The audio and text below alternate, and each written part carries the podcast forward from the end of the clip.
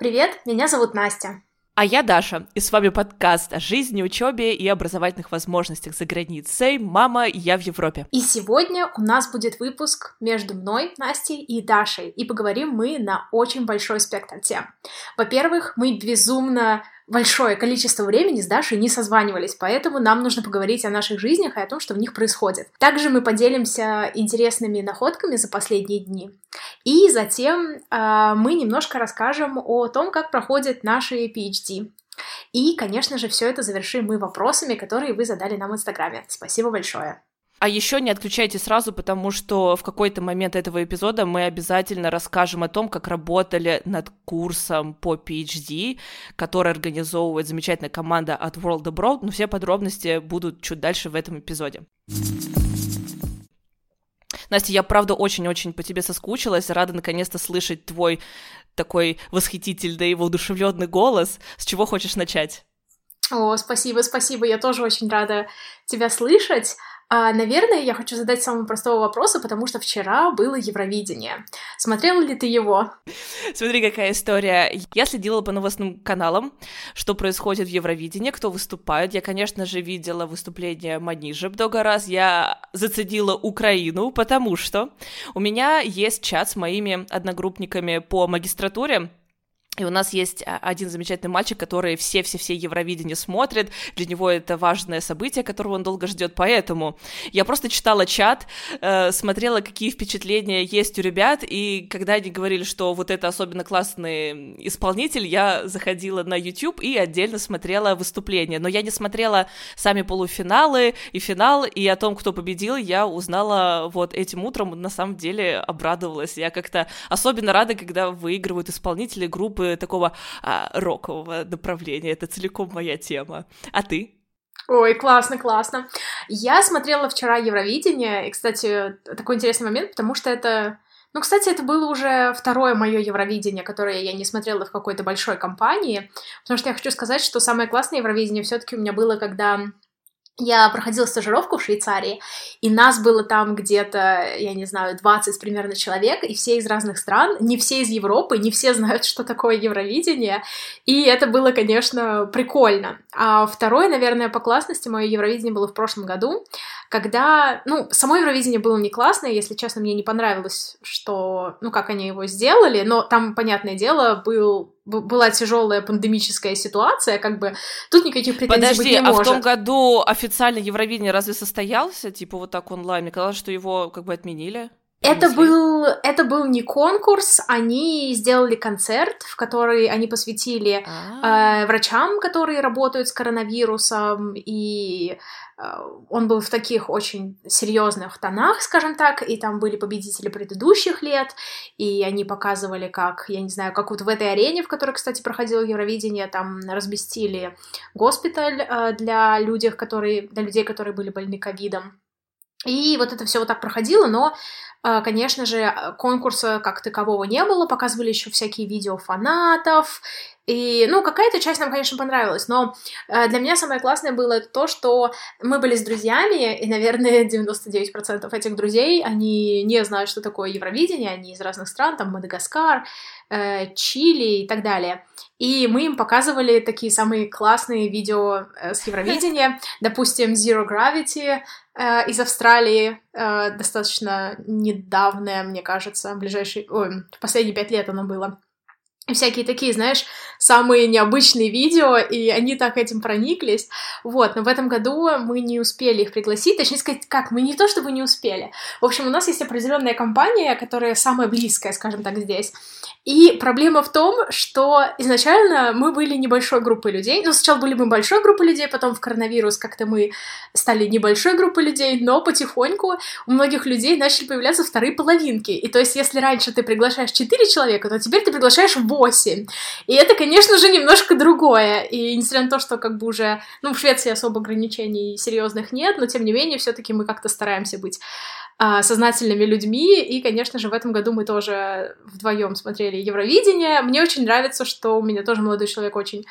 Ему нравится Евровидение, он вообще очень хорошо разбирается в музыке, и мы еще следили за Твиттером, и там всякие смешные мемы были постоянно, и мне было прям очень прикольно. И еще, кстати, в этом году я впервые, наверное, uh, написала всякие вопросы про Евровидение в своем инстаграме, и люди мне стали отвечать, и вместо того, чтобы публиковать их ответы, я им в личку, от... ну как, там можно ответить в личку человеку, вот, и у меня развернулось очень большое количество бесед с людьми, это было так классно, мне прям очень-очень понравилось. Вот ты, кстати, классно отметила, что для тебя запоминающиеся Евровидения были, когда ты смотрела их в большой компании, особенно когда это были ребята из тех стран, где вообще не знают, что такое Евровидение. У меня тоже была такая ситуация, это был второй семестр по Е-магистратуры, у нас была компания из 10 человек, вот этот парень, который фанат Евровидения, он подготовил специальные опросники, там, где мы должны были выставлять баллы за то, насколько нам понравилась песня, насколько были классные костюмы, и в целом оценить весь перформанс. Поэтому мы после каждой песни все это обсуждали, ставили оценки, потом сравнивали, и тоже сначала за пару дней там э, парень из Бразилии, девушка из Америки, Евровидение, а это вообще что такое? Мы такие, о, сейчас мы вам все расскажем. Ты что, мы в итоге мы Верку Сердючку из Украины показывали, Диму Билана показывали, потому что мы еще часто квизы устраиваем между собой, иногда там бывают вопросы, связанные с Евровидением, и нам надо, чтобы эти люди были в теме, чтобы они знали все главные хиты, кто когда победил, какие были интриги, поэтому вот мне именно очень запомнилось то, как мы вместе время проводили проводили. То есть, если бы в этом году вот все эти ребята были бы где-то рядом, ой, это было бы просто замечательно. Я надеюсь, мы еще повторим такой опыт. Да, да, я тоже очень надеюсь, что скоро-скоро мы сможем опять собираться и собираться все вместе. На самом деле сможем, и знаешь, это такой момент, который неожиданно для меня является, ну, таким стрессовым, что ли, то есть Год назад мы засели на карантин, и это было что-то новым, а сейчас, совсем недавно, Франция вошла в новый этап выхода из э, локдаунов, и у нас открылись террасы, и, Настя, ты бы видела, что вообще происходит в городах, это, это было что-то невероятное. Это была среда, когда сказали, что все со среды, теперь комендантский час двигается, начинается с 9 часов, и, наконец-то, бары и террасы все открываются. Естественно, все, все туда ломанулись. А это был дождь, это был ливень. Но людям было пофиг, они реально... То есть мне казалось, что это смешные видео для Инстаграма и ТикТока, но нет, люди правда сидели зонтиками, вода скатывалась в бокал с пивом, в салат с, с едой, но они сидят такие счастливые и довольны, что ура, мы снова можем кушать на улице на свежем воздухе. Вот, и еще там какой-то коллапс был утром в Париже, закончились э, круассаны очень быстро, они кафе не подготовились к такому наплыву гостей такой мини-апокалипсис произошел. А я не могла в среду поучаствовать, э, несмотря на то, что меня даже звали, но я сделала себе первую прививку Pfizer. Я на этом пути, ура! Можно Поздравляю. порадоваться, похлопать, да, спасибо. Но мне, естественно, не удалось избежать effects, поэтому у меня два дня вообще не поднималась левая рука. Было такое ощущение, что я получила просто травму, у меня мышца очень сильно болела. А потом было немножко ощущение, что меня как будто лихорадит, но температуры не было, и очень сильно болела голова, и поэтому я просто, знаешь, среда вечер, а, весь народ тусует, все в сторис выставляют разные фотки, селфи с друзьями, руки с бокалами, а я просто лежу в кровати, у меня болит голова, мне даже некому обратиться, попросить, чтобы там мне что-то принесли, знаешь, грубо говоря, чай сделали. Это был очень такой а, печальный, я бы сказала, момент, и в целом я понимаю, что все, как бы а, Европа снова открывается, все возвращается в норму, и мне как будто бы заново нужно привыкать к тому, какой мир был прежде, потому что за март, когда у нас только начался третий локдаун, Настя, я настолько ко всему привыкла. Мне кажется, у меня вообще какая-то идеальная жизнь была в этом марте. Вот просто по всем фронтам я себе готова выставить высокие оценки. Я настолько ко всему привыкла, было замечательно. И сейчас мне вот очень непросто, знаешь, из этого выходить и снова как бы открываться этому открывающемуся миру. А, на самом деле, я тебя понимаю, но здесь, опять же, такой интересный момент, что... А, во-первых, было интересное исследование, в котором люди говорили о том, что после локдауна ты не обязательно остаешься тем же самым человеком. Ну и вообще в любых жизненных ситуациях, во время переезда и так далее, твоя персональность, э, твой характер может меняться, и это абсолютно нормально. Твои привычки, твои э, рутины, ну, какие-то ежедневные действия, которые ты делаешь. И мне кажется, что если тебе что-то нравится, ты не должна под давлением общества так тут же ломануться, знаешь, вот за всей толпой, что «А, держите меня семеро», а вот именно взять какие-то моменты, которые тебе больше всего понравились в твоей предыдущей жизни, и имплементировать их в твою новую жизнь. Да, ты абсолютно верно сказала, потому что я пару дней как будто бы ощущала это неведомое давление, что все теперь ждут, что мы должны срочно выйти из дома, пойти в эти бары и в террасы, типа, как так, почему ты все равно сидишь дома и не хочешь там пойти пиво попить, а вот не хочу. И реально у меня появились какие-то штуки, которые я стала больше ценить именно за время локдауна, и ты абсолютно права, я вот не тот человек, а, кем была год назад. Настя, расскажи мне про какие-то интересные, может быть, инсайты, какие-то штуки, которые приключились с тобой за эту весну. Ведь у нас уже весна почти закончилась, как-то время пролетело прям очень быстро.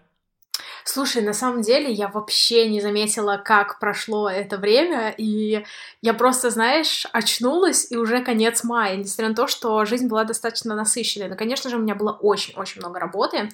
А, я умудрялась при этом, конечно, отдохнуть, и все нормально, но у меня были моменты, когда я, типа, вставала в 4 утра, ложилась в 3 ночи, и это, конечно, не самое лучшее, что можно сделать. А вообще, хочу сказать, что у нас была достаточно не, не солнечная погода, большинство весны, наверное, хотя последние недели было прям классно. Поэтому, мне кажется, я, наверное, всего этого не заметила. Несмотря на это, мы с друзьями, допустим, уже съездили в парк аттракционов, а, который был наполовину открыт, скажем так, там в основном зоопарк был открыт, и мне прям очень понравилось. А, но, если честно, я немножко чувствовала как сказать, странные ощущения от того, что ты куда-то едешь какое-то количество времени. И то же самое у меня было, когда я по работе ехала в, ну, не в Стокгольм, там под Стокгольмом, э, компания, э, с которой я коллаборирую и компания по производству электромобилей. И мне было так странно, что я по работе куда-то еду, но я от этого так кайфовала. это просто, это просто, наверное, неприлично в этом признаться, но не знаю. А еще хотела сказать, э, что для меня как-то еще наступило лето, ну, практически оно уже наступило уже совсем неожиданно. Я даже не успела как-то вот, знаешь, продумать какие-то планы или какие-то амбиции. Я определила, допустим, более-менее даты отпуска, а что там дальше будет, я вообще не знаю. А у тебя как с этим? Слушай, а почему обязательно вот тоже есть такое мнение, что надо прям планировать лето, и вот это выражение «лето — это маленькая жизнь», ну просто очередной сезон, нет? Слушай, ну вот здесь проблема не в том, что я хочу его запланировать или что-то, это должно быть что-то вау, а банально в том, что если ты хочешь за нормальную цену куда-нибудь поехать, а я хочу куда-нибудь поехать, то нужно, да, к сожалению, об этом надо, сильно заранее, да. Угу. А, я не думаю, на самом деле, что... Мне очень хочется увидеть родителей, я не знаю, получится или нет этим летом, буду держать кулачки, что получится, но, допустим, я понимаю, что я не поеду куда-то просто, знаешь, типа на море отдыхать, поэтому в этом плане мне как-то попроще. Но опять же... Ой, Настя, я тебя угу. понимаю, потому что я привыкла, что каждый год летом или конец августа, начало сентября я обязательно куда-то еду отдыхать на море, то есть год э, без морского летнего отдыха это, это что-то странное. А в этом году меня тоже нету каких-то грандиозных планов на лето, ну, то есть максимум куда-то съездить в небольшие поездки, знаешь, просто на выходные с кем-то повидаться во Франции. Благо у меня появились друзья-знакомые, с которыми можно увидеться. Но, наверное, мое самое большое пожелание, это чтобы я все-таки до России добралась. Предварительно я бы очень хотела это сделать в августе. Я, собственно, поэтому очень торопилась с тем, чтобы успеть сделать прививку, потому что здесь нужно между первой и второй инъекцией ждать не 20 21 день, а максимальный срок 42 э, дня, просто хотят, чтобы как можно большее количество людей первую инъекцию получили. Вот, поэтому я тут, знаешь, пять дней сидела, обновляла сайт, чтобы можно было записаться на эту вакцинацию. В итоге моя вторая инъекция, она должна быть в конце июня, и потом я уже как-то более свободно себя, что ли, смогу почувствовать и начну планировать поездку домой. И поэтому, знаешь, поскольку не надо бронировать морской отдых, отели, какие-то такие перелеты, в этом плане как бы спокойно, но я даже, я с одной стороны предвкушаю, как пройдет мое время в России, и мне кажется, у меня какой-то большой туду-лист всего того, что мне нужно обязательно сделать, знаешь, какие-то такие штуки, типа врачей там определенных посетить, да, э, какие-то развлечения, ну, естественно, с семьей время провести, с друзьями, э, и я себе все это рисую в каких-то радужных тонах, а почему-то мне кажется, что я приеду, пройдет, не знаю, 3-4 дня, я снова увижу все какие-то негативные моменты, что-то, что меня раздражало, застревала в России и такая буду, поскорее бы обратно во Францию. Но я не знаю, как пройдет. Слушай, на самом деле интересно. Но я хочу сказать, Настя, что вот... Настя, ага. мы еще, извини, что перебиваю, просто мы с тобой обязаны все-таки запу... э, будем записать выпуск на тему того, что нам бросается в глаза, когда мы долгое время живем не в России и когда мы приезжаем в Россию. По-моему, мы чуть ли не год назад хотели сделать такой выпуск, и все до него не добрались. Вот надо запастись новыми впечатлениями и тогда записать эпизод на эту тему. Но это, наверное, уже будет новый сезон.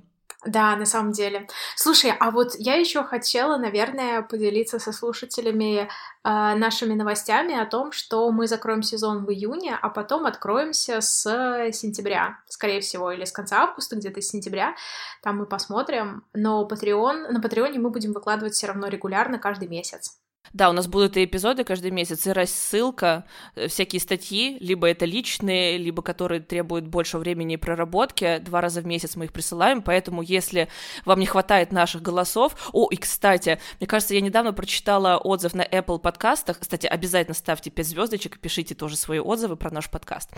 И заголовок этого отзыва был «Почему так редко?» И я подумала, вау, неужели есть люди, которым, правда, не хватает слышать нас раз в две недели? Мне потому что лично кажется, что сейчас не проблема, что подкаст выходит раз в две недели, потому что сейчас такое количество классных подкастов, что просто ты... То есть почему мы даже и перешли на этот режим раз в две недели, потому что, ну, началось все с того, что мы просто не успевали, а потом, когда мы в теории могли бы снова вернуться раз в неделю, у меня было ощущение, и по статистике это было видно, что люди просто не успевают слушать э, каждую неделю эпизоды, мы подумали, ну, ничего страшного, раз в две недели будет нормально. Настя, сколько у нас еще эпизодов запланировано в итоге в этом сезоне. Вот, э, вот сейчас мы пишем, потом у нас точно еще одна тема для обсуждения есть, и у нас еще потом что-то будет. А вот я не знаю, нам нужно посмотреть, потому что либо мы закроем двумя эпизодами, либо тремя эпизодами. Но я думаю, мы это еще посмотрим. А, потому что... Да, с одной стороны, я недавно Даша записала голосовое, что «Даша, я не хочу уходить в отпуск, мне хочется делать подкаст, мне кажется, что летом все равно люди активные, как-то вот каждый фидбэк, в общем, когда вы присылаете очередное сообщение в Инстаграм о том, что вам нравится наш подкаст или вы хотите его слушать, наша мотивация взлетает просто до небес, прошивает небеса и уходит в космос. Вот, но я просто понимаю, что у меня, допустим, у Даши тоже наверняка сейчас очень большая нагрузка, и просто это физически достаточно тяжело. Но по поводу хороших подкастов, у меня, кстати, а, несмотря на то, что у меня, я сейчас близко живу к работе, у меня практически нет времени их слушать, я все-таки нашла лазейки, как слушать подкасты, и особенно когда я ездила там по работе в другой город, и меня зацепило два выпуска разных подкастов. Один выпуск э, был разговорческий, разговорчики по Фрейду о зависти. И для меня это был достаточно интересный выпуск. Я его сначала вообще не хотела слышать, не слушать. Ну, в смысле, не то, что не хотела, а мне было неинтересно. Он включился просто автоматически после другого э, подкаста. И Потому что я за собой давно уже заметила, э, еще где-то, я не знаю, с подросткового возраста, что я не испытываю чувство зависти. А потом я поняла, ну, когда я разговаривала с друзьями, я поняла, что, может быть, я все-таки его испытываю, но оно не какое-то не негативное, а какое-то позитивное. И э, там было достаточно интересно, потому что они сравнивали продуктивность чувства зави- э, зависти и вообще конструктивность этого чувства. И мне очень понравились их рассуждения о том, что на самом-то деле э, здоровая, скажем так, зависть, она гораздо более конструктивная, чем многие другие чувства, которые мы привыкли романтизировать. Например, надежда и для меня это просто было, ну, достаточно интересно, и вообще, когда разговаривали вообще, как, как проявляется зависть и как люди реагируют вокруг тебя на зависть, очень многие вещи начали проявляться. Я с удовольствием послушала бы этот выпуск, до, до него еще не добралась. Uh, мне кажется, я испытываю чувство зависти, то есть я понимаю, что это такое, и представляю, понимаю, когда это действительно в какой-то плюс мне играет, то есть, знаешь, я могу смотреть на человека такая, хм, вот у него это есть, а я тоже этого хочу, и потом начинаешь сидеть думать, а как я могу добиться того же, что есть у этого человека? Тогда это, в принципе, неплохо. Um, еще, знаешь, кстати, uh, таким офтопом, мы ведь когда-то сидели в Клабхаусе, и к нам Арсений, соведущий подкаста «Разговорчики по, по Фрейду», ведь он подключился, и он отвечал на все вопросы, которые были у нас, у других подкастеров, это было так замечательно, и вообще я поняла, что я очень по Клабхаусу соскучилась. Вот он он уже вышел на андроиде, и я вот все надеюсь, что, может быть, какие-то известные люди, селебрити туда вернутся, еще какие-то дискуссии будут, потому что прям мне этого в жизни стало очень сильно не хватать. Так, а что за второй подкаст, который тебе еще очень сильно порадовал? Ой, меня порадовал Psy Чай. Так, а как... как Чай с психологом. Чай с психологами. Сейчас психологом. А, про мозг, и про развитие, про талант и про всякие такие штуки. И мне прям очень-очень сильно понравилось, потому что там говорили как раз о том, что э, когда э, что такое талант человека и почему определенные люди мы считаем их талантливыми и вообще какие э, вещи вокруг ребенка можно создавать для того, чтобы человек развивался в определенном направлении, и мне прям так это понравилось, но это, конечно, э, на самом деле раскры- раскрыли тему достаточно интересно, потому что также рассказали о том, что делать взрослым людям, то есть, допустим, э, когда взрослый человек говорит, типа, вот у меня нет таланта ни к чему, что мне делать, вот, но я больше для этого именно вынесла какие-то вещи на будущее, как это все применять на детей, и Uh, еще одновременно с этим я за собой интересную штуку заметила. Uh, в общем, у меня всю эту весну было, была большая преподавательская нагрузка, скажем так. И, кстати, у нас был вопрос из Инстаграма рассказать про то, что происходит в нашем PhD, в том числе про преподавание. Вот, и, наверное, это все таки будет ответ на этот вопрос немножко. В общем, э, я по своему PhD преподаю. И я сейчас преподаю два предмета, по-моему, только. А, в одном предмете я а, провожу семинары, то есть у меня есть небольшая группа людей, а, это примерно, я не знаю, 6-8 человек, и у них заранее есть вопросы, на которые они должны ответить, и они как бы отвечают на эти вопросы мне. И мне нужно сделать так, чтобы не я им как бы рассказывала ответы на вопросы, а чтобы они мне рассказывали, и еще и как-то с собой общались при этом.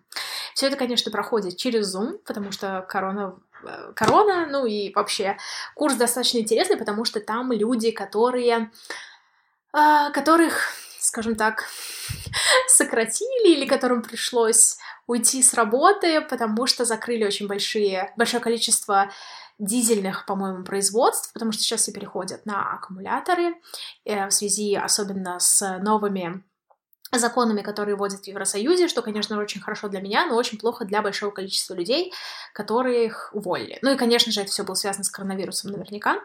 Вот. Но, тем не менее, эти люди, они взрослые, они осознанные, они знают, что они хотят. И это вообще такой... А, класс, то есть это не какие-то студенты, это прямо вот рабочие. Да, это вот прямо рабочие, да, и это люди, у которых как бы есть инженерный бэкграунд, просто они конкретно у них нет специализации в аккумуляторах или в химии. Им нужен какой-то бэкграунд, то есть мы им даем прям базу-базу. Вот, и это достаточно прям интересно, потому что они классные, и они мне прям задают сложные вопросы иногда. Я недавно, недавно мне пришлось отвечать, э, как... Так, нет, я забыла вопрос, но, короче, как сделать, как сделать так, чтобы лифт работал на супер, супер capacitors. И я такая, так, ну, скорее всего, их нужно соединить так-то и так-то, потом нашла научную статью на эту тему, вот, и прям прикольно. И Второй вариант — это когда я делаю лабораторки. Мы, кстати, с Дашей как-то один раз даже созвонились, когда я подготовлю, подготавливала. Ну, я уже подготовила лабораторки, я сидела в своей лабе. Вот. И это тоже интересно, там у меня совсем первокурсники. То есть, во-первых, с одной стороны, в Швеции такой метод воспитания, скажем так, что люди, ну, не совсем забитые. И с моей точки зрения это классно. Но все равно они каким-то образом меня немножко боятся, вот. Но, тем не менее, э, и, ну, когда с ними начинаешь общаться, они раскрываются. И, кстати, я заметила, что очень многих небольшое такое, скажем так, защитное отношение в том плане, что а ты, допустим, их что-то спрашиваешь или что-то говоришь, и у них сразу, они, знаешь, как ежики так скукоживаются, такие, я ничего не знаю, я там... Вот, и э, мне было интересно попробовать, в прошлом году я начала, конечно же, когда начала преподавать, э, такой, такой вариант, в общем, суть в том, что для меня преподавание — это немножко, скажем так, это немножко та вещь, которую я отделяю от своей личности. То есть для меня преподавание это немножко театр, скажем так, потому что я понимаю, что эм, то, как я преподаю, конечно, влияет на то, какой я человек, но тем не менее, чтобы хорошо доставлять информацию, объяснять информацию для того, чтобы хорошо проводить лекции, уроки и так далее, нужно это планировать определенным образом, нужно говорить определенным образом. Если это буду говорить в жизни, э, но это будет не, это буду не совсем я, скажем так. То есть я обычно говорю быстро, я комкую окончание, у меня есть определенные интонации. Когда я преподаю, я как бы немножко стараюсь подстроить себя под более академический стиль и именно скажем так, ну, в общем, немножко по-другому. И еще одновременно с этим почему-то у меня сработала такая вещь, что я э, вспомнила, что когда мы начали учиться в университете, у нас очень многие ребята признались, что они в школе, у них были средние отметки, скажем так, по математике и так далее, а как они пришли в универ, у них совсем все по-другому пошло, потому что им было проще построить все с нуля, скажем так, то есть никто не знает, хорошие они ученики или плохие, им было как-то проще, скажем так, подняться, грубо говоря. И я это запомнила, и у меня теперь такой подход, что я со всеми учениками говорю так, как будто они отличники. То есть, конечно, несмотря на то, что ты как бы видишь, кто там, особенно в химической лабе, кто там как косячит, и кто нормально умеет все сделать, а кто, я не знаю, дай бог, ничего не взорвал, но тем не менее, я вот для себя так решила пока что. Это достаточно тяжело в некоторых ситуациях. Эм, и еще, когда мы проходили именно наши, нашу подготовку педагогическую, которую я уже 150 раз, наверное, упоминала, все, наверное, устали от этого, но нас, нам тоже, нас там тоже учили определенным образом давать фидбэк и вообще разговаривать с студентами.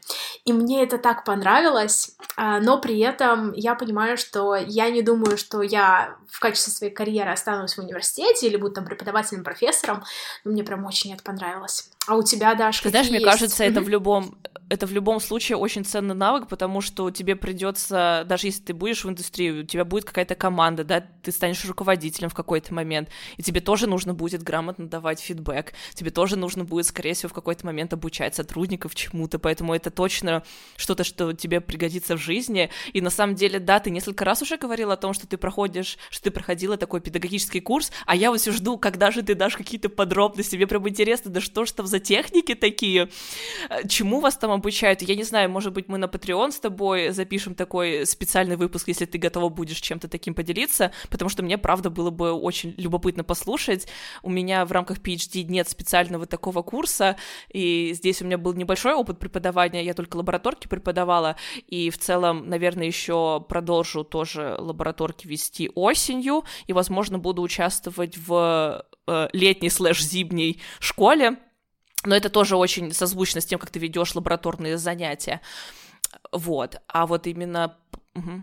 Ну да, да. Но поскольку нас не обучали ничему, я как бы, знаешь, сама думаю так. Вот когда я была студентом, как бы мне хотелось, чтобы со мной общался преподаватель, что мне вообще нравится в преподавателях. Я вот поняла, что я, правда, ценю в них какую-то такую легкость, с одной стороны, э, когда они пытаются быть с тобой на одной волне. Ну, просто я таких обожала преподавателей. Когда с ними ты разговариваешь не с позиции, это преподаватель, он над тобой, а ты тут вот такой студент. А когда вы как будто бы на равных, когда ты не боишься задавать вопросы, вопросы, потому что вопрос, на самом деле, я боялась задавать, когда я в России училась. То есть, э, нет, ты типа, ты, ты типа умный, ты все понял, ты с этим разберешься потом дома, будешь, знаешь, по каким-то учебникам искать э, ответы на свои вопросы. А здесь вот ты права, в принципе, в Европе как-то у европейских студентов им как-то проще, они могут задать вопрос, нетривиальный вопрос, вот как тебе про лифт задали. А вот, кстати, хотела тебя спросить, Uh, у тебя есть какой-то свой выход из той ситуации, когда ты реально не знаешь вот ответ на вопрос, вот что делать?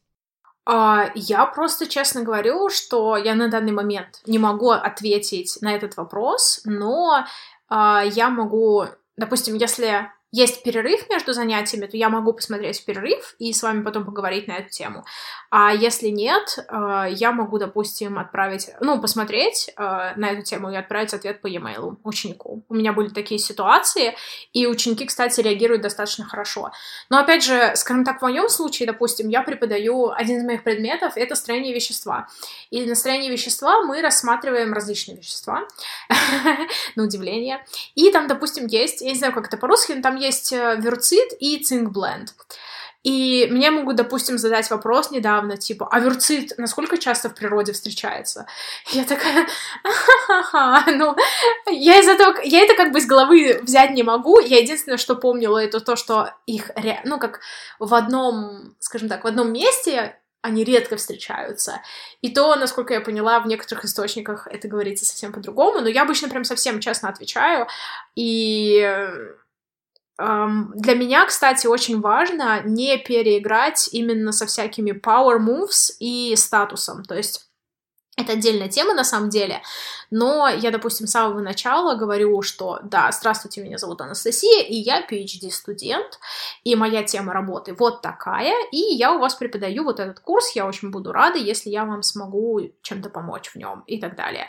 То есть я, с одной стороны, не говорю, что я типа, ой, я ничего не знаю, но с другой стороны, я и не говорю, что я тут типа царь горы, власть земли. Вот. И вот это все. А на самом деле насчет Патреона я с удовольствием вообще, конечно, сделаю какую-нибудь выжимку, потому что э, из этого курса, потому что очень многие вещи, которыми, которых, которые нас там научили, э, они применимы в очень многих областях, как ты и сказала, на самом деле. Вот, да, и расскажи, напиши, пожалуйста, обязательно о том, как правильно давать фидбэк человеку, я тоже этому хочу научиться. А давай продолжим тогда отвечать вот на этот же вопрос. Нас еще спрашивали в целом, как наши PhD проходят, вот что у тебя сейчас либо радостного, либо, наоборот, сложного, потому что я про сложности буду говорить, мне ничего радостного. Ой, ну, у меня, конечно же, инь и янь, с одной стороны, а... я недавно дала большое количество презентаций, и люди, которые слушали эти презентации, меня потом зовут э, давать презентации другим людям. В общем, это, конечно, все очень весело и интересно, но, с другой стороны, Uh, у меня очень большая проблема со сроками, то есть из-за коронавируса у нас определенные образцы были отложены по срокам, и сейчас все перед летом, и образцы до сих пор не пришли, и с одной стороны пришли определенные образцы, я должна прям срочно анализировать большое количество, у меня очень большое количество экспериментов идет параллельно. А, с одной стороны, я понимаю, что, конечно же, это классно, что я так умею со всем управляться, а с другой стороны, а, мы с моими руководителями говорим, и они говорят, пожалуйста, типа, не, не переработай, и еще очень смешно в том, что у меня руководительница, она шведка, и для нее э, работа PhD студента это вот, типа, знаете, с 8 до 5, а потом все, потом ты уходишь. А я не могу в том плане, что я понимаю, что у меня образцы, я понимаю, что они истекают по времени, я хочу провести как можно больше экспериментов. И для них, для моих руководителей, для них это скорее сделай, что сможешь, а что не сможешь, ну, ты не сможешь это сделать. А для меня это скорее типа if you want to go extra mile, go. И я, как всегда, I want to go 100 miles and 100 miles more. И на самом деле, допустим, в пятницу это был вообще кошмар, и это потом привело к другому кошмару, ну, не совсем кошмару, в пятницу мне нужно было засобмитить материал на конференцию, потому что, Даш, может быть, ты не знаешь, но я сейчас вообще-то нахожусь в Чикаго, ну, я не нахожусь в Чикаго, я должна находиться сейчас в Чикаго, но моя, моя презентация, моя презентация будет находиться предположительно, на, на сервере в Чикаго. Круто. Вот, да, круто. Но, да, не я.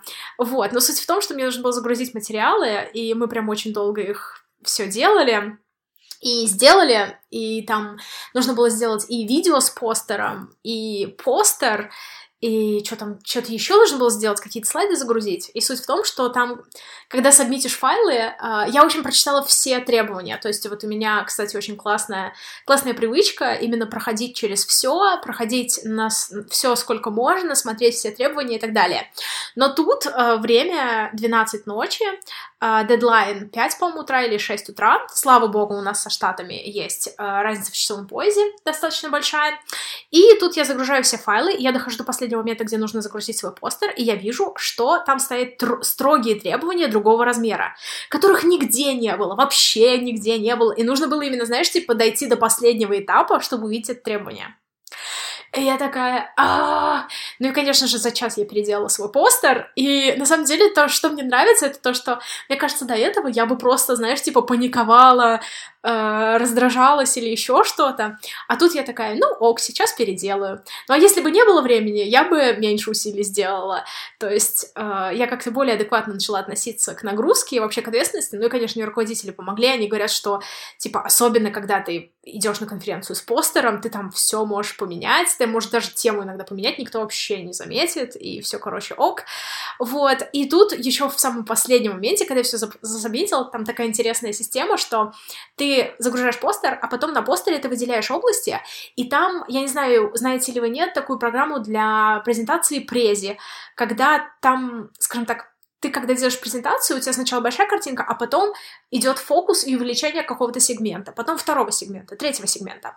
Ну так вот, и там была такая же система.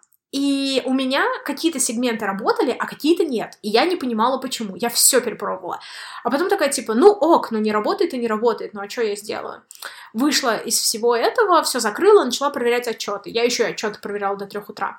А потом, после того, как я проверила эти отчеты, я решила просто зайти с другого браузера, попробовать все браузеры, которые у меня есть, и из одного браузера все сработало. Хотя это нигде не было написано, что, типа, предпочтительный браузер такой-то. Вот. И я, конечно, с одной стороны была рада, а с другой стороны, у меня в, у нас в субботу должна была быть запись с замечательным подкастом от World Abroad «Как поступить», и я в три часа ночи умудрилась промахнуться своим телефоном мимо такой зарядки контактной, и у меня телефон выключился, своему молодому человеку я не сказала, что у меня Uh, утром запись подкаста, поэтому он не знал, и он меня оставил дрыхнуть до 12 дня. Вот. Поэтому тут, конечно, вот так. А у тебя, Даш, как?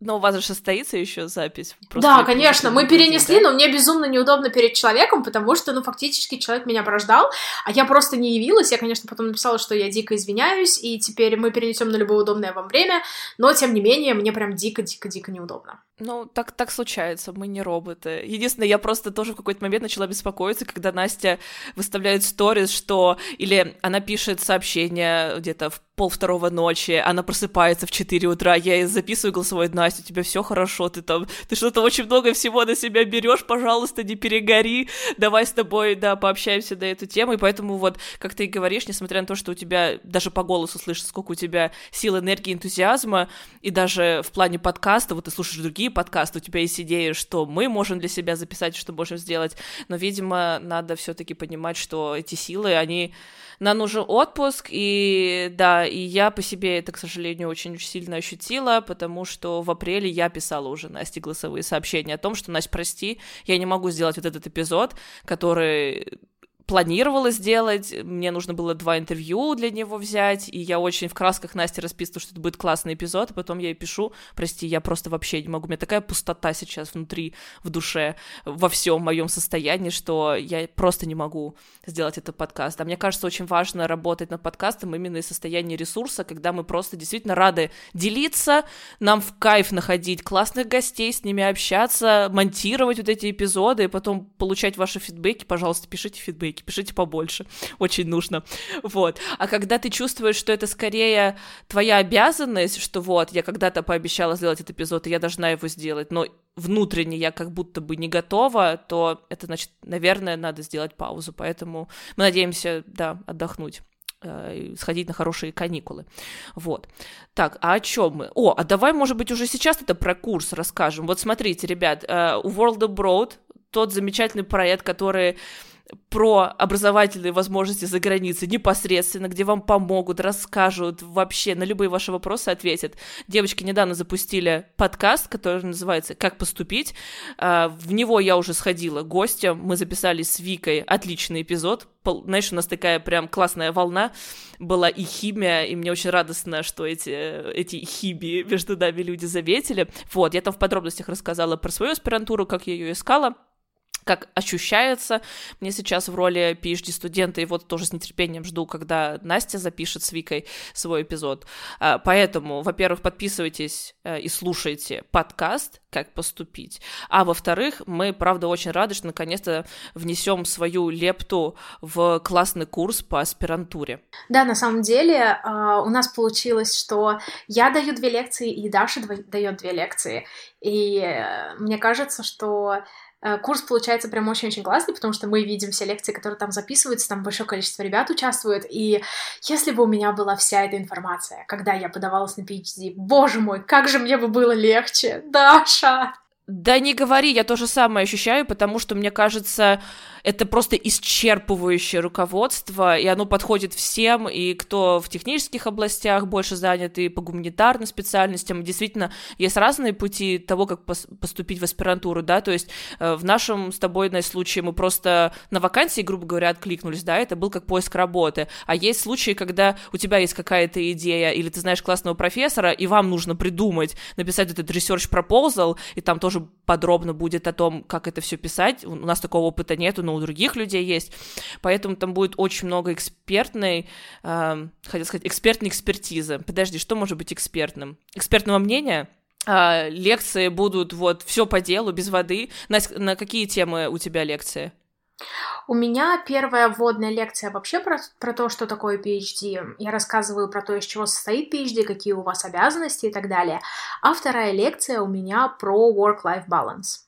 А у тебя, Даш? А я рассказываю о том, что нужно делать, когда вы только приехали уже в, в аспирантуру, как не потеряться, не сойти с ума от всего, как выстраивать отношения с руководителем, с новым коллективом, какими инструментами пользоваться. Вообще, особенно возьмите это на заметку, потому что э, Настя, например, давно этими инструментами пользуется, а я относительно недавно и как же мне это сейчас облегчает жизнь. А вторая моя лекция, она уже ближе к концу курса будет, это логично, потому что она называется «А что же после?», где мы будем рассматривать о том, что такое позиции постдока, как искать вакансии в компаниях, мешает ли вообще степень PhD, считаешься ли ты overqualified специалистом. И для меня самой это было так классно работать над этой презентацией, особенно над второй, потому что я для себя сделала очень полезный research.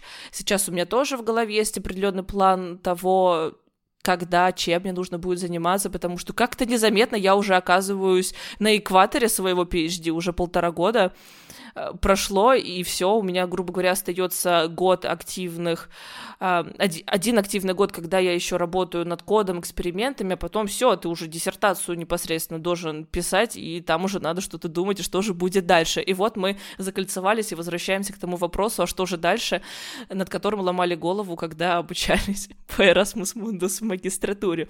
Вот, поэтому нашла для себя тоже классные штуки, классные ресурсы, и, и как мне кажется, записала хорошее видео. Теперь надо все это смонтировать. Одно видео у меня почти готово второе скоро домонтируется, вот, и, соответственно, мы с Настей подготовили только 4 лекции, а там их будет более 20, поэтому, ребят, если вам актуально поступление в аспирантуру, она же слэш докторантура в Европе и вообще в Америке, да, во всем мире, то, мне кажется, вы точно не пожалеете, точно надо пройти будет этот курс. Ссылки в описании эпизода. С вами гости из будущего, Настя, которая монтирует этот эпизод. Наша беседа получилась такой длинной, что мне пришлось разбить ее на две части, и вторую часть вы уже услышите через две недели с продолжением нашей беседы и с ответами на оставшиеся вопросы. Спасибо большое нашим патронам, которые поддерживают наш подкаст на Патреоне. Спасибо тем, кто ставит 5 звезд в разных подкастовых приложениях и пишут отзывы, и те, кто следует за нами на наших соцсетях. И, конечно же, спасибо тебе, нашему слушателю. Особенно, если ты в нескольких ролях, которые я уже перечислила. В общем, услышимся уже через две недели. Обнимаю, Настя. И Таша тоже вас обнимает. Пока-пока.